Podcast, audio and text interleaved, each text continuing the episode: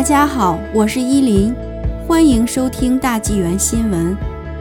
本拿比公园烧尸案告破，两青少年被控一级谋杀。三月二十四日下午，加拿大奇景凶杀案综合调查组宣布，警方逮捕了两名与近日在本拿比市公园发现的一具被烧尸体有关的嫌犯。二十一岁的托比亚斯和一名十五岁的少年面临一级谋杀和侮辱人类尸体罪的指控。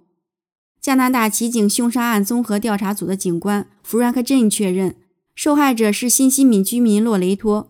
Frank 称，洛雷托是一名四十九岁的菲律宾新移民，他是一名母亲，有一个可爱的家庭，在温哥华地区的一家食品店工作。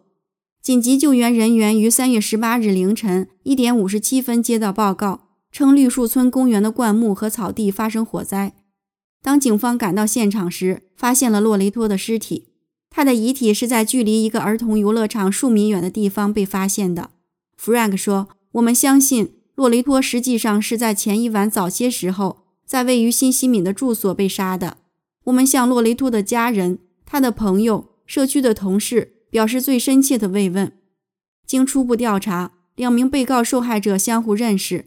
该案件不是随机的，因十五岁的被告尚未成年，警方没有公布进一步的细节。警方敦促任何了解相关信息的人，请联系加拿大奇警凶杀案综合调查组，电话是幺八七七五五幺四四四八。